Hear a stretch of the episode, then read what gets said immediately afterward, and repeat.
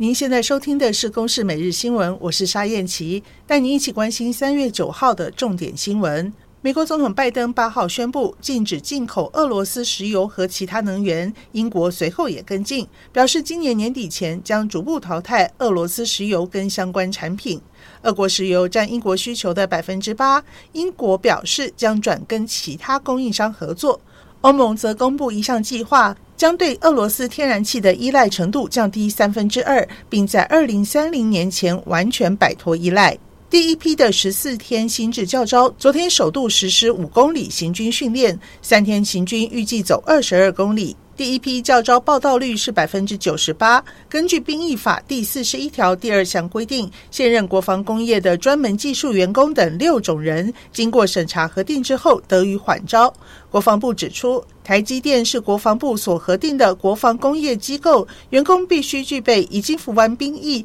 并具备后备军人的身份，在公司待满一年等条件之后，由台积电向军方申请缓招。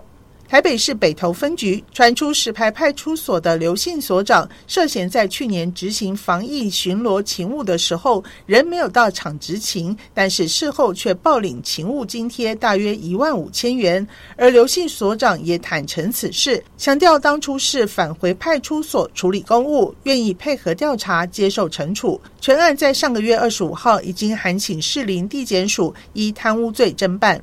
台北市北投分局督察组长陈心怡说：“而刘源于本案调查期间，亦主动呈报本分局，坦承执行相关勤务未落实，愿配合调查并接受惩处，一并缴回地领之相关勤务津贴，并本分局已呈报警察局，将刘源调整为非主管职。”为了避免检举魔人疯狂检举为罪，立法院去年十二月修法通过，以正面表列的方式明定民众可以检举的四十六项违规项目。不过，行政院迟迟没有公布施行日期。交通部昨天表示，因为涉及执法修正等事宜，新制将在四月三十号施行。以上由公视新闻制作，谢谢收听。